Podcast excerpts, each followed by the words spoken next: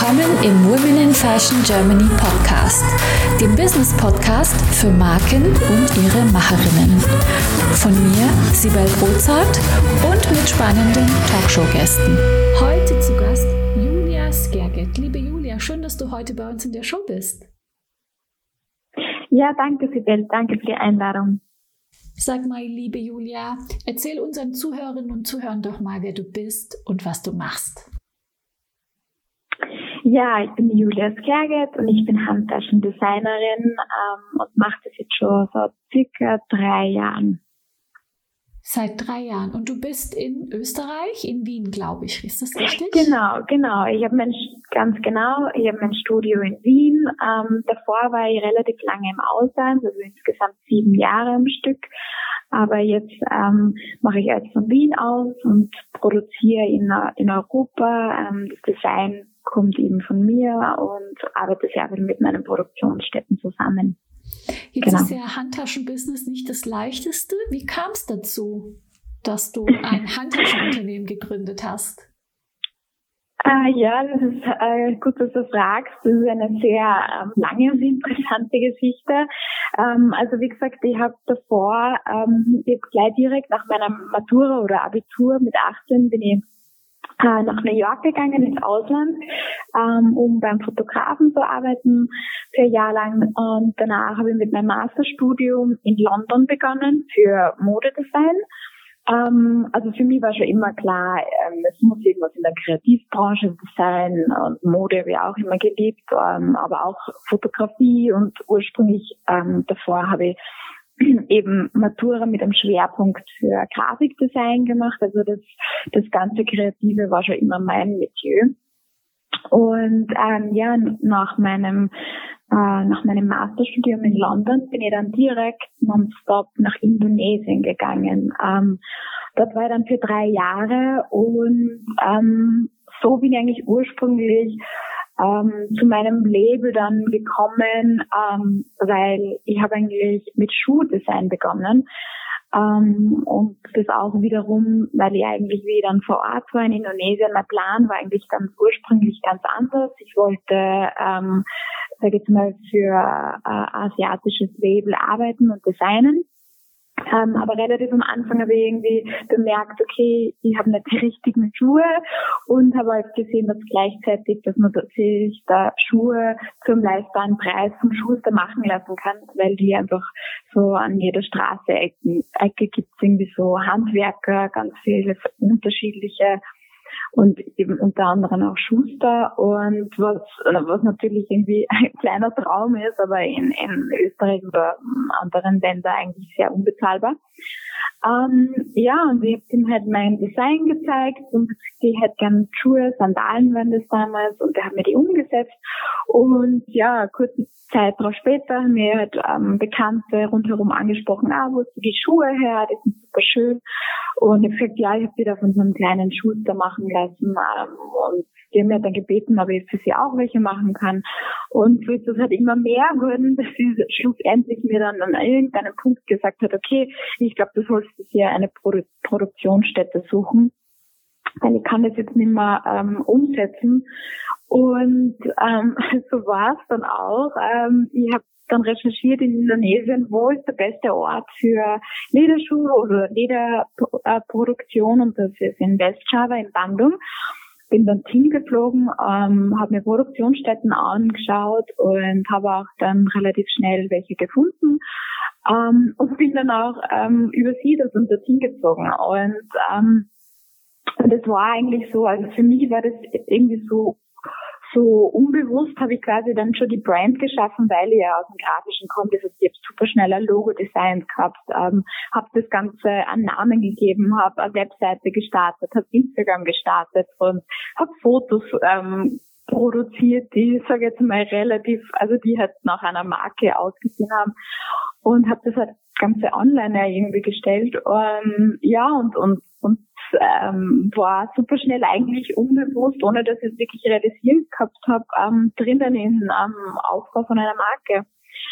Und ja, das ist dann eigentlich so weitergegangen und, und gleichzeitig habe ich aber auch genau aus demselben Grund, weil ich am Markt eigentlich keine Tasche oder damals war es eben so ein Laptop-Rucksack, ähm, ich habe irgendwie nichts Passendes gefunden. Es war mir alles zu, sage ich jetzt mal, zu funktional, also optisch, sage jetzt mal gerade im, im Modebereich, wie man dann eigentlich auch, äh, muss dann auch die Handtasche oder Laptop-Rucksack irgendwie zum Outfit passen. Und ähm, habe halt kurz daraufhin dann auch eben äh, ähm, äh, Laptop-Rucksack entworfen für mich persönlich und habe die halt ähm, produzieren lassen. Und es war genau dasselbe ähm, wie mit den Schuhen, dass die Leute halt einfach gefragt haben, wo das her ist und dass sie auch eben Interesse haben. Und dadurch ich da schon direkt in der Produktionsstätte vernetzt war, war das relativ einfach, sage ich jetzt immer unter Anführungszeichen, das dann auch mitzuproduzieren. Ähm, ja, das war mal so der Anfang. Aber warum äh, Indonesien? Warum, ja? wie, warum bist du nach Indonesien gegangen? Ja, weil ich während meinem Studium in London ähm, eigentlich merkte, das war damals, ähm, ich habe irrsinniges, also da hat sich gerade der asiatische Luxusmarkt total aufgebaut und, ähm, und ich habe irrsinniges Potenzial darin gesehen. Ähm, und es hat ja auch natürlich bis heute bestätigt ähm, und hat es einfach super spannend gefunden und habe aber nicht genau gewusst, wie man jetzt ohne Kontakte da jetzt reinkommt in den Markt. Und ich, also ich war ähm, privat einige Male in China davor und es waren auch in meinem Studium sehr viele Asiaten und ich habe einfach gemerkt, okay, ist, ich habe mir sehr schwer getan, irgendwie persönliche ähm, persönliche Beziehungen ähm, aufzubauen und habe gewusst, okay, das, ich muss das irgendwie anders lösen und habe mir quasi, also sehr naiv, aber es hat funktioniert irgendwie, ähm, habe mir gedacht, ich taste mich quasi an China hervor und fange halt einmal mit Südostasien an. Und ähm, dadurch ich noch nie in Indonesien vorher war, habe ich gedacht, okay, das ist vielleicht ein guter Start dort zu beginnen und mich ähm, quasi im Kontinent Asien fortzuarbeiten. ja, das war so ja, das war so die, die Ursprungsidee. Anders ist es natürlich dann ganz anders gekommen, aber ja, das war's. Ja, und dort, genau. dort ist ja irgendwie was passiert, habe ich mitbekommen. Genau, genau. Also ich habe dann eben ähm, beschlossen, natürlich braucht man ja eben für Produktion braucht man Kapital, ganz logisch. Also ich habe dann ähm, beschlossen, meine erste Kollektion über Crowdfunding zu finanzieren. Das war eine deutsche Plattform wie Make It. Ähm, das hat auch funktioniert. Ähm, äh, und ähm, es war halt dann so weit, dass ich ähm, eine Produktion, äh, ich habe mehrere zu dem Zeitpunkt schon ausprobiert, aber habe mich für eine entschieden. Ähm, jedoch ist allerdings ähm, der, dem die Produktionsstätte gehört gehabt, der ist bankrott gegangen und mit meinem Geld ähm, und ist untergetaucht. Und somit ähm, bin ich halt plötzlich ja einfach ähm, mit Geld, Geld, das nicht mir gehört, war weg und quasi ähm, das wäre auch, also die Produktion hat, war vielleicht schon zum zu einem Viertel im Gange. Sprich, es war schon ein bisschen äh, Material gekauft worden und ähm, ein bisschen, also sie haben schon begonnen, aber ähm, ja, also Geld war weg und der, der Besitzer von der Produktionsstätte war weg. Ähm, das war so die intensivste Zeit für mich überhaupt, ähm, aber gleichzeitig auch ähm, das größte im Nachhinein gesehen, das größte Learning.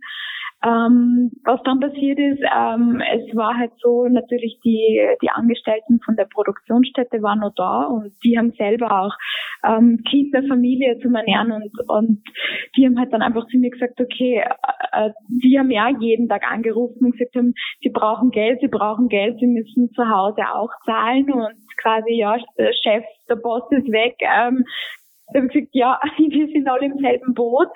Ähm, und bis ich mir aber dann, ich glaube, das war eine gemeinsame Entscheidung aufgrund der Notsituation einfach dafür entschlossen habe, okay, ich übernehme jetzt die Produktionsstätte. Ähm, und Ja,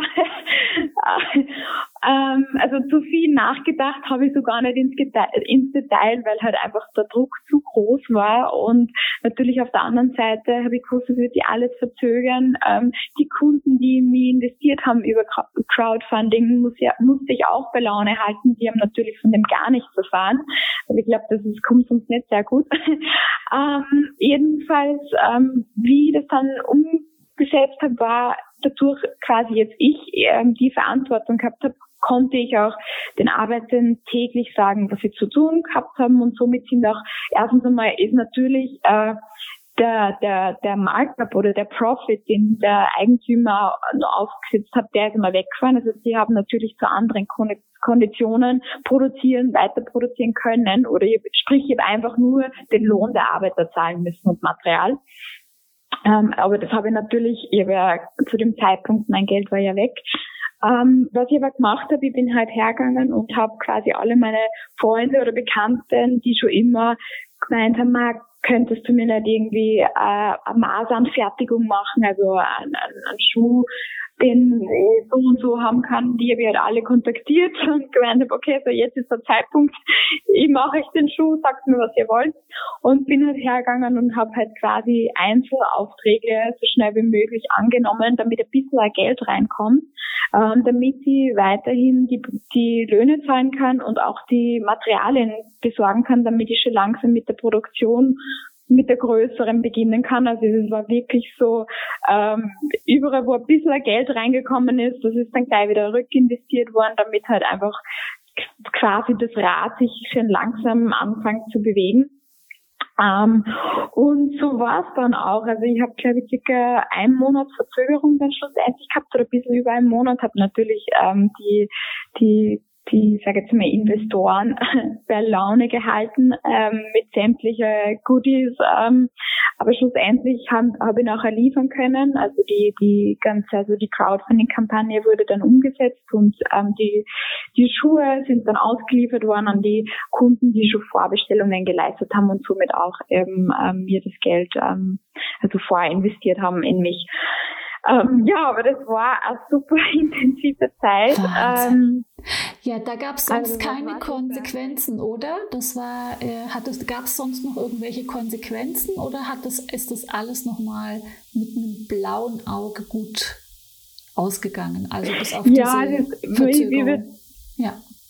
Genau, ich würde so sagen, mit einem blauen Auge ist es davon gegangen. Also natürlich ist äh, ähm, waren, also ja, es war natürlich also eh, Stress, enormer Druck jeden Tag. Ich bin jeden Tag zur Produktionsstätte gefahren, die ist halt auch so eineinhalb Stunden entfernt mit Verkehr, manchmal zwei. Ähm, also das, das waren halt einfach ähm, das, was noch dazugekommen ist. Ähm, äh, ja, aber, aber insofern war es eigentlich Glück, dann schlussendlich Glück im Unglück, ähm, weil es ist, ich habe das dann weiterhin so betrieben, bis es äh, die erste äh, Produktion über die Bühne gelaufen ist, habe ich dann angefangen weiter zu produzieren. Ähm, das hat natürlich schon seinen Vorteil dann schlussendlich äh, gehabt, weil ich eben in einer Lage war, die jetzt vielleicht so schnell kommt man nicht zu der Situation.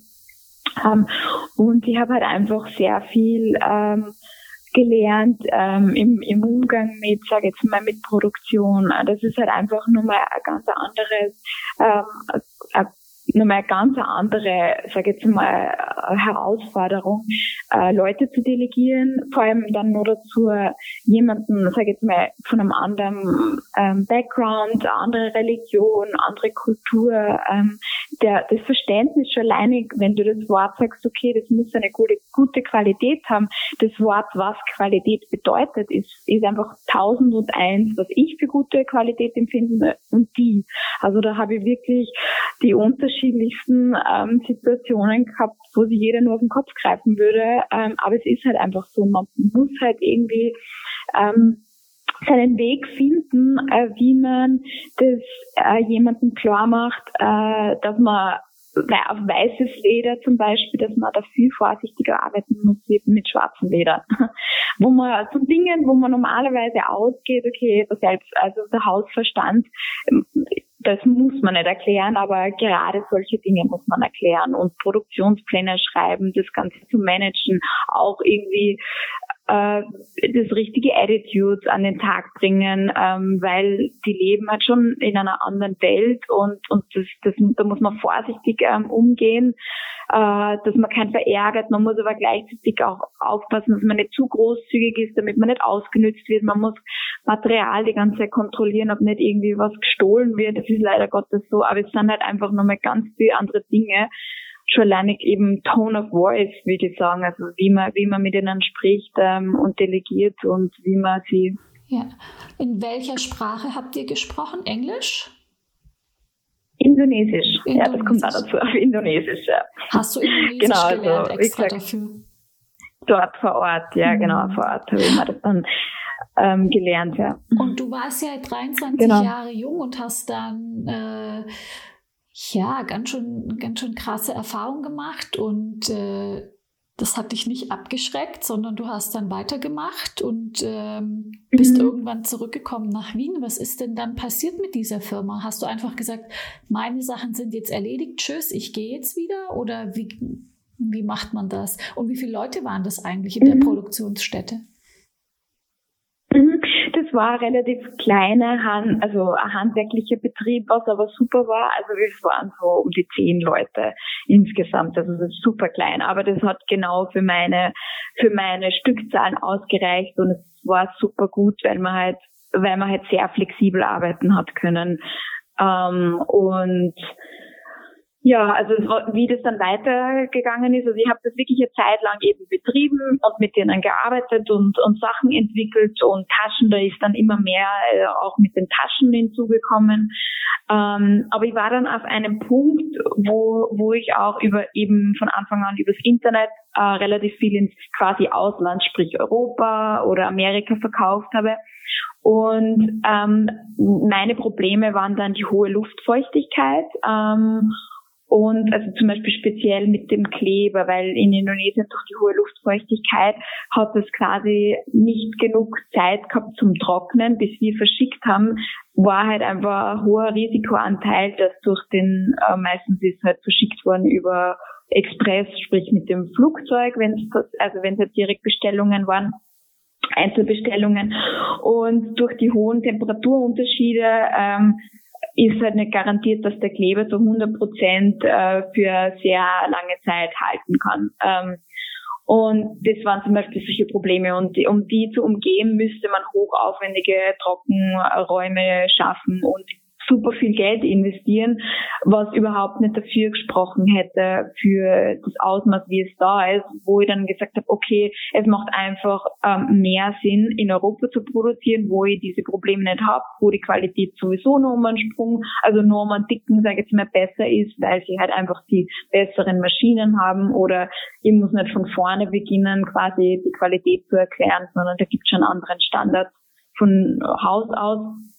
Ähm, ja, und deswegen habe ich mir halt einfach entschlossen, ähm, mit der Produktionsstätte aufzuhören. Das haben wir halt dann aufgelöst. Ich habe dann nur ähm, versucht, andere Aufträge für sie an Land zu ziehen, um sie quasi nur sagen, okay, gut, da habe ich jetzt noch ein paar hinzugeschoben, das jetzt noch, und dann müsst ihr selber schauen, aber quasi, ich habe damit auf, also ich habe dann aufgehört. Ähm, und habe eben dann begonnen, ein Jahr lang ähm, äh, in Europa Produktionsstätten zu suchen, mit denen ich weiterarbeiten kann. Und weil in Europa ist halt doch so unterschiedlich, da kriegt man halt die Materialien von unterschiedlichen Ländern her und tragt halt alles zusammen, weil mir von Anfang an die Qualität halt super wichtig war. Das heißt, es ist nicht möglich, dass man sagt, ähm, okay, ich produziere in Portugal und kriege alle meine quasi Zutaten und Materialien vom Produzenten, weil natürlich ginge es, aber dann entscheidet der über die Qualität und dann ist man halt irgendwie, ähm, da muss man halt quasi das ähm, in Kauf nehmen, was einem geboten wird. Und ähm, und das wollte ich eigentlich nicht ähm, und habe einfach gewusst, okay, ich will einfach selbst entscheiden und selbst ähm, weiß, okay, okay, da habe ich jemanden in Italien, die sind super gut für Metallteile und ähm, ja, Leder aus, auch aus Italien. Aber es kommt alles von unterschiedlichen Bereichen, wo ich halt einfach, wo ich einfach von der Qualität überzeugt bin.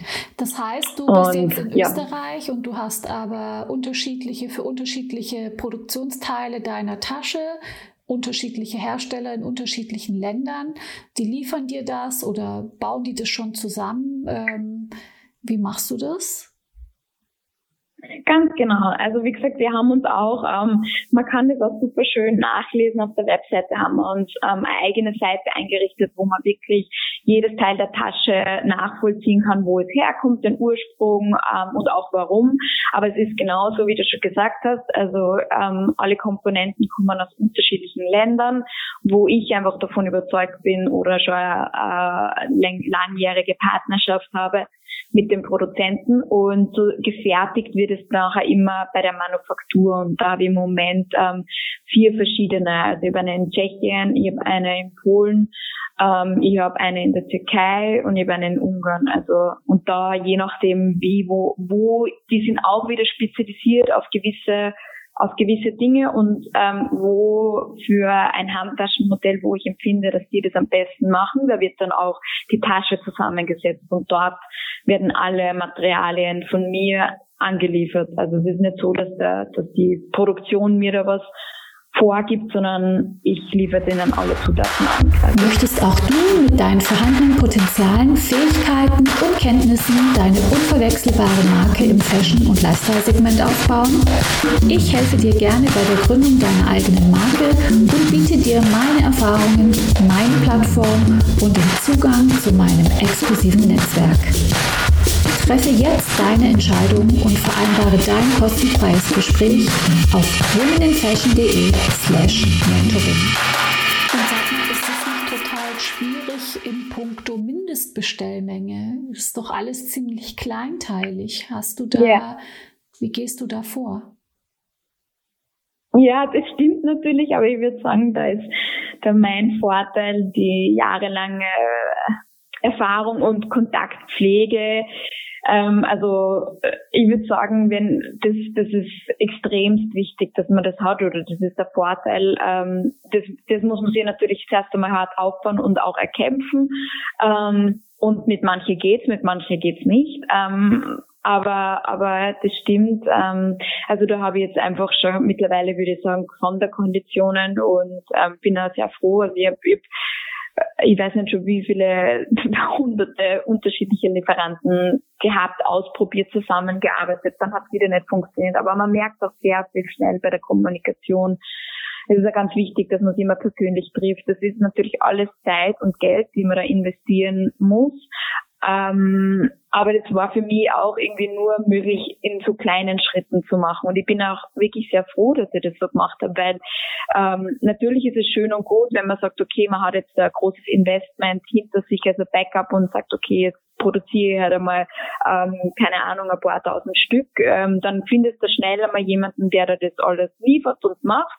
Aber ähm, man kommt oft während dem Prozess ähm, drauf, dass so viel einfach vielleicht nicht stimmt oder angepasst wird oder vielleicht ist das jetzt nicht optimal oder man kommt dann erst mit der Zeit drauf, dass sich da was verändert am Leder, dass es das abreibt oder dass es sonst irgendwas ist. Auch wenn du, sag jetzt einmal, den besten die beste Gerberei ausgewählt hast, kann das natürlich alles passieren, ähm, weil wenn du ein neues Produkt schaffst, ähm, da musst du das quasi auch einmal zuerst Probe testen und das und oder halt austesten und das, das geht halt alles mit der Zeit und da würde man so im Endeffekt viel mehr Geld ins Sand setzen und dann sitzt man eben vielleicht auf, auf tausend Taschen, die man jetzt nur mehr im Sale äh, loswerden kann, weil, weil man eben im Nachhinein auf Dinge draufgekommen ist. Ähm, und das finde ich, also ich sage jetzt mal, das ist halt meine Herangehensweise, dass ich mich einfach klein herantaste, weil ich und immer und so noch adjustieren kann und Dinge verändern kann und austauschen kann, weil es halt immer, egal wie, auch wenn man schon so eingespielt ist, wenn ich was Neues mache, entwickle, das, das, das braucht wirklich äh, enge Teamarbeit, da müssen wirklich alle an einem Strang ziehen und das ist auch nicht so einfach, ähm, das zu bekommen mit unterschiedlichen Firmen, sehr viel Kommunikation auch dabei. Ähm, dass nachher das Endprodukt auch wirklich, äh, wo man auf Qualität hat, wo, wo man einfach selbst dahinter stehen kann und überzeugt ist. Was sind denn so deine, was sind denn so deine Produktionszahlen oder äh, Stückzahlen, die du so pro Tasche ungefähr machst? Wie viel werden da produziert? Ähm, das ist wirklich ganz unterschiedlich. Also entweder ist es jetzt, also wenn jetzt zum Beispiel Großbestellungen reinkommen von ähm, von, sag jetzt mal, von Shops oder von Buyers, dann werden die meistens exklusiv für die produziert. Ähm, aber sonst sind es schon so, ich, ich produziere halt immer gerne ähm, auf quasi fast auf Nachfrage, also immer weniger, dafür öfters. Also zum Beispiel produziere so alle zwei Monate. Ähm, und dann sind es halt meistens so 150 bis 200 Taschen ähm, ja, in die, in, das ist halt meine Herangehensweise, dass ich sage, okay, ist einfach kleiner und ich schaue, wie die Nachfrage ist, weil, weil das auch irgendwie Teil zu meinem nachhaltigen Denken ähm, oder meiner Philosophie gehört, dass ich sage, okay, ich möchte nicht überproduzieren und dann eigentlich für die ganze harte Arbeit das dann irgendwie im Sale rausschmeißen müssen, weil das einfach weil es halt einfach vielleicht Taschen sind oder eine bestimmte Farbe, die halt einfach nicht so gut ankommt. Und deswegen tue ich sehr gerne irgendwie kleine Produktions, und das wissen aber auch meine ganzen, ähm, das wissen alle in der Kette, dass ich halt so arbeite, dass ich mich halt klein ähm, herantaste und sage, okay, wir machen jetzt mal eine kleine Runde und dann schauen wir, welche Farben besser gehen und dann produzieren wir von denen nochmal nach oder wir nehmen andere dazu aus, lösen andere auf. Also so in dem Rahmen habe ich für mich eigentlich jetzt am besten ähm, also herausgefunden, dass es am besten für mich ist. Und natürlich heißt das, dass ab und zu dann nochmal was ausverkauft ist. Aber ja, was, es macht halt auch Nachfrage, macht halt auch was begehrenswert, wenn es halt nicht sofort verfügbar ist. Macht das auch was mit deinen Einkaufspreisen, deine Vorgehensweise? Ähm, eigentlich jetzt direkt nicht. Also ich habe jetzt dadurch keine großen Preisschwankungen. Der Vorteil wäre natürlich, ich könnte, also nachher, also ich sage jetzt mal, wenn das halt einfach immer, wenn die Zahlen, die Stückzahlen steigen pro Produktionscircle, ähm, dann definitiv, ähm, da könnte man wieder besser verhandeln oder nachverhandeln, dass der Stückpreis günstiger wird, sprich mein Profit würde steigen. Das ist definitiv ähm, was quasi dabei rausspringen würde. Aber jetzt für einen Endkunden, der würde keinen Unterschied merken jetzt vom Preis her. Ja, ich frage, weil das ja so schwierig ist. Einfach kleinere Stückzahlen im Einkauf bedeutet natürlich einen größeren mhm. Einkaufspreis für dich. Und dann stelle ich mir jetzt gerade so die Frage, wenn du eben kleinteilig bestellst, kleine Stückzahlen, dann ständig in Austausch bist mit den Lieferanten. Ich meine, die müssen ja auch Zeit, Energie und Kapazität in dich reinstecken, die vielleicht in Relation mhm. zu einer Großproduktion viel intensiver ist. Und äh, insofern, mhm. wie hältst du dir die Lieferanten bei Laune, dass sie das mitmachen? Mhm. Ja, das stimmt. Das ist eben genau der Punkt, ähm, wo es wirklich jetzt, sage jetzt mal, um die zwischenmenschlichen Beziehungen genauso geht. Und ähm, natürlich habe ich, haben, sind so sehr viele weggebrochen oder wir haben einfach die Partnerschaft beendet. Aber wenn man sich das anschaut, äh, wie viel Umsatz ich quasi ähm, pro Jahr dann mit ihnen mache, ist dasselbe, wie wenn ich einmal im Jahr ähm, eine große Produktion mache. Also wenn man es gegenrechnet. Und somit ist es, ähm, ist es im Endeffekt eigentlich jetzt nicht was Negatives, wenn, wenn das für den Lieferanten in Ordnung ist und der am Jahresende sieht, wie viel Umsatz das war, wäre es dasselbe, wie wenn ich einmal im Jahr so eine hohe Summe mache. Und im Endeffekt ist es halt für mich ähm, ein Vorteil, weil ich das anders steuern kann. Und somit geht das eigentlich ganz gut. Sag mal, wie sind deine Vertriebswege eigentlich? Machst du Omnichannel, E-Commerce ausschließlich und wie gehst du davor? Warum entscheidest du, hast du dich wie entschieden? Mhm. Ähm, genau, also da habe ich jetzt eigentlich eine Vertriebsstrategie ähm, Änderung gehabt aufgrund der Pandemie oder ähm, ursprünglich war es natürlich äh, also äh, ein Mix aus B2B und B2C und ähm, habe jetzt aber mehr den Fokus auf B2C ähm, aufgebaut. Ähm, also ich habe jetzt äh, einfach, weil weil ich gemerkt habe, ähm, ist natürlich der die, der Profit ist für mich am stärksten. Somit, ähm, aber ähm, und ich mag echt einfach eine sehr enge Bindung zu den Kunden auch aufbauen. Das ist eigentlich, wo wir auch uns vom Marketing her sehr fokussieren. Aber es ist trotzdem so, dass, ähm, dass es halt ein, zwei große Retailer gibt, ähm, mit denen man eben äh, B2B machen und das reicht dann auch aus, sage ich jetzt mal, von dem, also wenn man die hat, ist es schon mal gut zumindest für mich jetzt, ähm, jetzt in der Situation, wo ich bin. Und mir ist es wichtig, dass man sich dafür mehr auf, ähm, auf die Partnerschaft konzentriert, sprich, was wir machen. Und es geht halt nur in dem Bereich, dass wir sagen, okay, ähm, es gibt für diese ähm, äh, B2B-Kunden Exklusivprodukte, ähm, sprich seien es spezielle Farben oder es wird irgendwas geändert oder sonst irgendwas.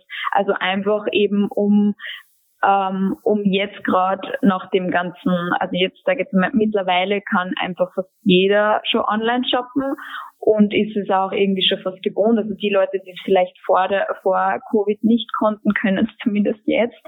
Und und das ist halt zum Beispiel ein Punkt, wo ich halt einfach merke von ähm, von den Retail-Partnern, dass die halt schon auch ähm, sagen, okay, die investieren extrem viel Zeit und Geld in, dass sie halt ihren Shop kuratieren und super schön dekorieren und einfach eine tolle Auswahl bieten. Und es ist halt leider Gottes so, dass relativ viele Kunden dann sich dort inspirieren lassen und vielleicht anprobieren und dann aber noch fast im Geschäft online schauen, weil da kriegt man es meistens immer um zehn Prozent günstiger und sie das dann schicken lassen. Und um das quasi, ähm, um dagegen zu steuern, ähm, haben die halt einfach irgendwie so entwickelt, macht es halt Sinn, exklusiver zu arbeiten, dass man sagt, okay, es sind halt einfach gewisse Farben, die gibt's nur da und die muss man dann dort kaufen. Und ähm, und das das ist jetzt gerade am Aufbauen diese Strategie, aber bis jetzt hat es eigentlich sehr sehr positiv gezeigt. Ähm, ja, man sieht dann eh in den kommenden Jahren,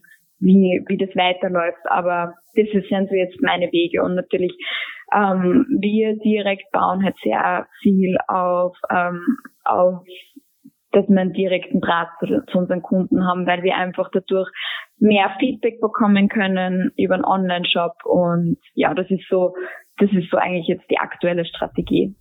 Ist eine, äh, spann ein spannender Ansatz, finde ich, zu sagen, wir gehen auch in Handel, dort kostet es dann anders, aber weil es eben mehr kostet, sind es äh, besondere Modelle, die es dann im Online-Shop nicht gibt, weil deine Taschen sind ja jetzt auch um die 300 Euro rum. Es gibt auch teurere, aber wenn ich das richtig gesehen mhm. habe, sind die ja immer so um die 300 Euro. Genau. Und dann gibt es ja immer diese mhm. Riesenmarge, die man in den Handel abgeben muss und abzüglich Produktionskosten. Ich meine, das ist ja am Ende was bleibt da übrig? Da muss man ja Riesenstückzahlen mhm. machen, um da irgendwie mhm. ähm, im Handel mhm. irgendwie die Kurve zu kriegen. Und dann im E-Commerce kommt noch dazu, dass man das direkte Kundenfeedback hat.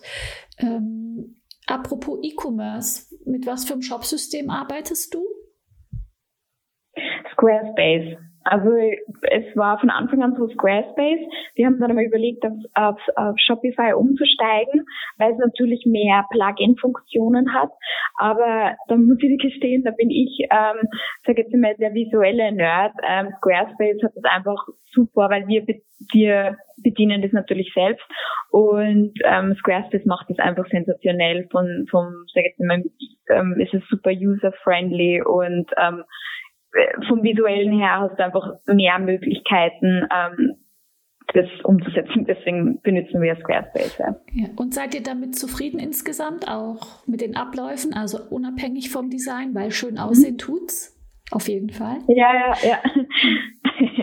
Ähm, ja, ja, na, also wie gesagt, da gibt es halt natürlich unterschiedliche Pläne, die man halt irgendwie kaufen kann, also so Memberships quasi oder Monthly Fees und da gibt es schon super Sachen auch mit Analytics und man kann eh alles verlinken und natürlich Plugins verwenden. Ähm, aber also um wenn jetzt jemand wirklich nur auf Sales aus ist, würde ich definitiv äh, Shopify empfehlen. Das ist halt einfach, das, da muss man für sich selbst entscheiden, ob ihm das Visuelle wichtiger ist. Bei uns ist es halt wichtig, weil es halt einfach zum Brand-Image dazugehört. Das, das heißt, wir wollen, dass der Kunde quasi, wir haben ja keinen eigenen Store, aber dass er sich, wenn er auf der Webseite ist, sich sofort mit der Marke identifizieren kann und es ist wirklich von A bis Z alles durchgezogen, durchdesignt, so wie auch unser Packaging und dass er sich einfach da sofort auskennt, wo er ist und angekommen fühlt. Das ist uns total wichtig. Ähm, deswegen haben wir bei uns halt einfach Squarespace, verwenden wir Squarespace. Julia, wer unterstützt dich eigentlich bei deinem äh, Projekt? Ja, also ich habe ein kleines Team. Also wir sind aktuell fünf. Ähm, äh, das sind, ist davon, jetzt haben wir eine neue Praktikantin dazu bekommen. Ähm, eben, wir haben unterschiedliche Bereiche, einmal Studio Management, Social Media, Marketing, ähm, dann Assistant und ähm, dann arbeite ich auch noch mit Freelancern zusammen, ähm, die jetzt vielleicht mehr jetzt, wenn es ums Technische bei der Produktion geht oder zum Teil auch ähm, Kommunikation mit der Produktion, weil zum Beispiel die in Tschechien, die, die sprechen nicht Englisch. Ähm, und da habe ich eine, die hat damals bei mir vor, vor einigen Jahren als Praktikantin begonnen und kommt eben von einer ähm, also Universität, wo, so, wo sie Taschen entwickeln. Also die, die hat das auch beruflich gelernt und die, ähm, die, die arbeitet für mich noch immer auf Freelance-Basis ähm, und hilft bei der Prototypenentwicklung und auch Kommunikation mit der Produktion. Und so genau. persönlich, so eine Art Mentor oder Unterstützer oder ähm, mhm. finanziell, wie, wie bist du da aufgestellt? Wer äh, Wer ist mhm. deine Schulter, an die du dich lehnst, wenn du mal Schwierigkeiten hast oder was entscheiden musst? Ähm, ja, also sage jetzt mal, was es Mentoren angibt, ich glaube, das ist einfach nur so, kann ich glaube auch jedem so ans, ans Herz legen, ist einfach, dass man sich wirklich so ein Pool von Menschen nimmt, denen man vertraut, wo man vielleicht auf die aufschaut und einfach weiß, okay, auch ruhig von unterschiedlichen Branchen, mit denen man einfach gewisse Themen sprechen kann, wenn einem, wenn man einfach eine zweite Meinung einholen möchte. Und da habe ich, würde ich jetzt einmal so grob geschätzt fünf Personen, auf die ich immer wieder zugreife, natürlich mit ganz unterschiedlichen Themen. Aber so die habe ich so, so um mir herum. Aber das, das, da habe ich zum Teil jetzt wirklich jetzt nicht unbedingt einen engen Kontakt, aber so einmal im Monat vielleicht, ähm, dass man sich einfach kurz austauscht. Ähm, zusätzlich natürlich was ich auch sehr gerne mache, immer wieder, wenn ich inspirierende Personen irgendwo entdecke, ähm, dass ich die direkt kontaktiere und frage, ob sie mal Lust haben ähm, auf einen Austausch, auf einen virtuellen, jetzt aktuell auf einen virtuellen Café oder so. Ähm, ich finde, das bringt auch immer sehr viel, einfach unterschiedliche Meinungen zu hören. Und was das Finanzielle angeht, ähm, da habe ich jetzt, ähm, also da habe ich einen, ähm, einen Kredit aufgenommen, aber zusätzlich habe ich auch noch ähm, eine Förderung bekommen ähm, von der Wiener Wirtschaftsagentur. Die läuft jetzt zwar aktuell aus, also das war jetzt ein, ein Jahresprojekt. Ähm, da ist Österreich sehr gut aufgestellt, was jetzt ähm, Förderungen angeht. Ähm, ist natürlich steckt sehr viel Arbeit dahinter, so einen Förderantrag ähm, zu, auszufüllen. Ähm, aber das ist jetzt einmal so die aktuelle Situation und ähm, ja, also mit etwas Glück sollte sie das jetzt so weit ausgehen. Also jetzt das äh, Jahr 2020 war bis jetzt das umsatzstärkste Jahr und ähm, könnte sich ausgehen, dass es jetzt dann einigermaßen vorangeht, bis man halt dann, man muss sowieso, also wenn das Business wächst, ähm, wachsen somit auch die Kosten. Also das, das ähm, das vielleicht ist irgendwie an das denk, denkt man oft jetzt vielleicht nicht, wenn man ein Business startet, aber auch wenn man denkt, wow, es läuft gerade super gut, werden die Kosten genauso immer höher die laufen aber automatisch mit mit dem mit dem Umsatz. Also darum ist es oft gar nicht garantiert, dass wenn ich jetzt sage, es war das umsatzstärkste Jahr, dass deswegen für mich ein Profit äh, super ausgeschaut hat, sondern äh, sind die, ja, man muss neue Leute vielleicht einstellen, das dann als Dinge, mit denen man vielleicht vorher jetzt nicht so unbedingt kalkuliert hat, wenn man dachte, ah, schaffe ich schon, aber ja. Ja, ich so. denke, das ist am Anfang ganz normal, wenn man eine Marke aufbaut, dass man eben einfach mehr investiert, reinvestiert vom Umsatz als gedacht, weil mhm. sich vielleicht in der Entwicklung des Produktes noch was tut, Unvorhergesehenes. Man hat ja mhm. die ganze Erfahrung noch gar nicht, genau. Pro, äh, mhm. Änderung der, oder ja, oder die Lieferkette ändert sich. Ähm, keine Ahnung, es sind so viele Dinge, die ja da am Anfang passieren können oder man hat irgendwo was eine falsche Entscheidung getroffen, Lehrgeld bezahlt, ob das das Shopsystem ist. Es ist auch so ein Klassiker, dass man am Anfang irgendwie in das falsche mhm. Shopsystem investiert und dann fünfstellig bezahlt für den Aufbau der Webseite und mhm. was wir da schon alles erlebt haben. Insofern, ja, ich denke am Anfang ist das einfach so, wenn man als Kleinunternehmer eine Marke aufbaut, das ist einfach, dass man da mhm. langen Atem mitbringen muss und äh, Durchhaltevermögen. Und insofern machst du das ganz großartig. Äh, Julia, was ist denn so für dich jetzt wirklich die größte Herausforderung gewesen? Also die Geschichte in Indonesien, denke ich schon, aber so vielleicht, seit du in Wien bist und das Investment äh, oder die, seit du in Wien bist und äh, das Taschenbusiness jetzt aufgebaut hast, was war da für dich eine unerwartete Herausforderung und wie bist du damit umgegangen? Mhm, mhm. Ähm, also wie gesagt, Indonesien, ja, haben wir schon gesagt, das war eigentlich so das Größte. Ansonsten, ich würde ich würd sagen, es war jetzt nichts mehr Gravierendes. Also sag mal, weil ich, weil ich sage, es sind wirklich, es sind die kleinen Dinge, die sie summieren. Es ist definitiv vielleicht wieder Produktion, also das war jetzt so in letzter Zeit, wo ich jetzt davon sprechen kann, wo ich wieder mit neuen, neuen Lieferanten versuche aufzubauen, wo man wirklich einfach ähm, oft kämpfen muss und, und an die Grenzen kommt.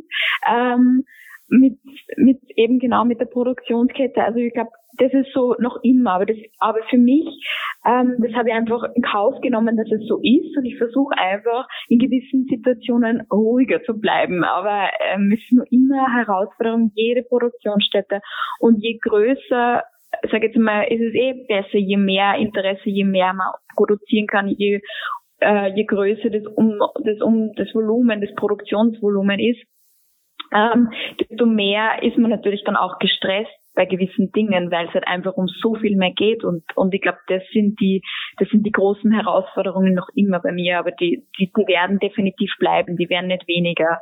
Ähm, und und von dem her würde ich würde ich sagen, ist einfach die alltäglichen Herausforderungen, da kommen Dinge mit Produktion dazu, auch vielleicht Mitarbeiter, aber auch die Selbstzweifel ähm, oder wenn man einfach mit sich selbst kämpft. Das ist, ähm, das ist trotzdem noch tagtäglich so, auch wenn ich sage jetzt mal für den Bereich auch wie so ein Coach, ein Mentaltrainer habe ähm, und an dem stark arbeite, aber das ist alles mit dabei. Und aber trotzdem bin ich gleichzeitig eigentlich so dankbar, dass ich machen kann, was mir eigentlich erfüllt und mit so viel Leidenschaft und und ja, also das ist eigentlich wieder wieder alles okay macht, sage jetzt einmal den Kampf. Also das, das ist dann wieder, ich bin dann trotzdem einfach dankbar für alles so wie es ist.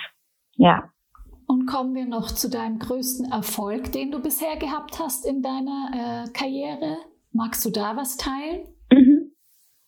Äh, ja, gerne. Also ich würde so sagen, generell ist es jetzt gerade 2020 war für mich jetzt das, das beste Jahr und auch so, da hat sich so extrem viel verändert, getan. Also ähm, schon alleine, wir haben das, also ich würde mal sagen, man könnte so meinen, wir sind jetzt so vielleicht Krisengewinner, weil wirklich durch die Krise sie wir komplett nochmal ähm, sag jetzt mal, unsere Strategien über den Haufen haben, neu begonnen, haben um, also wirklich das Ruder geschwenkt und gesagt haben, okay, wie können wir jetzt in der Situation handeln? Was kann man überhaupt machen? Man muss vorsichtig sein. Ähm, wie können wir Kommunikation ändern? Wie können wir irgendwie Community Building machen? Ähm, wie können wir irgendwie, auch wenn es jetzt eine schwierige Situation ist, trotzdem irgendwie nur die, die, die Freude am Shoppen und am Einkaufen, am Produkten irgendwie also aufbauen, ähm, lauter solche Dinge, ähm, die irgendwie, die wir in super schneller Zeit umgesetzt haben. Wir haben auch eben viel mehr auf Transparenz gesetzt auf der Webseite, also dass man einfach wirklich, wir haben sogar die Preistransparenz, sprich man kann sie anschauen auf der Webseite, ähm, was eigentlich die Tasche kostet in der Produktion, wie hoch die Steuern sind, was der Aufschlag ist für den Retail. Also wirklich, dass einfach, wir wollten einfach wirklich alles ähm, wir wollten mit unserer Strategie so nah den, an den Kunden kommen wie möglich, auch ähm, sage jetzt mal online, ohne dass er uns jetzt wirklich sieht. Und ich würde sagen, so das Jahr 2020 war wirklich ähm, ein Powerjahr, ähm, super intensiv, aber ja, ich bin auch super dankbar für mein Team und dass wir das alle irgendwie so, so gemeistert haben und da hat sich extrem viel getan und man hat es dann auch schlussendlich im Umsatz gesehen, dass es einfach so, ja, das trotz Krisenjahr eigentlich ein super Jahr war. Und würde jetzt mal sagen, aktuell war das jetzt so das Highlight. Sehr schön, dass ich auch mal mit einer Krisengewinnerin sprechen kann. Äh, magst du zum Abschluss noch einen Tipp mitgeben an die Zuhörerinnen und Zuhörer, die jetzt bei uns sind? Ja, sehr gerne. Ähm, also für mich, was, was ich einfach nur weitergeben kann, ist wirklich, dass man sie ein Umfeld aufbaut, ähm, da, rede, da spreche ich jetzt für persönlich und beruflich, wo man einfach weiß, ähm, mit, da kann man sich super austauschen und wenn, und so eins meiner Learnings, ich habe so selber so viel ähm, Anläufe dafür gebraucht, aber gerade wenn es um Produktion oder um Partner geht, um Partnerschaften, immer aufs Bauchgefühl horchen. Also es verrät sie meistens nach dem ersten oder zweiten Treffen, spürt man sofort, ist das was Richtiges oder nicht. Da geht es jetzt wirklich in, in, allen Ebenen. Also das ist so wichtig, dass man da einfach vertraut darauf, ähm, was einem irgendwie das Bauchgefühl sagt, ob das ein guter Deal ist oder nicht, aber es lassen sollte, auch wenn es noch so verlockend klingt, ähm, ähm, ist meistens, äh, dass das das Wichtigste ist, auf das man hört und, und dass man einfach Vertrauen in sich hat und dass man wirklich ähm, Ausdauer mit sich bringt. Also es ist definitiv sehr viel Arbeit dahinter und ähm, man darf nicht gleich aufgeben, wenn es einfach, wenn wenn wenn es gefühlt nur Steine im Weg gelegt werden, dann gerade dann muss man dranbleiben. Ja, das ist so mein Tipp. In diesem Sinne wünsche ich dir ganz, ganz viel Erfolg, weiterhin viel Erfolg für die Zukunft und bedanke mich für das äh, super spannende Gespräch heute mit dir. Schön, dass du dir die Zeit genommen hast und äh, für dich nur das Beste. Vielen Dank für das Gespräch. Danke dir, danke auch, danke für die Zeit.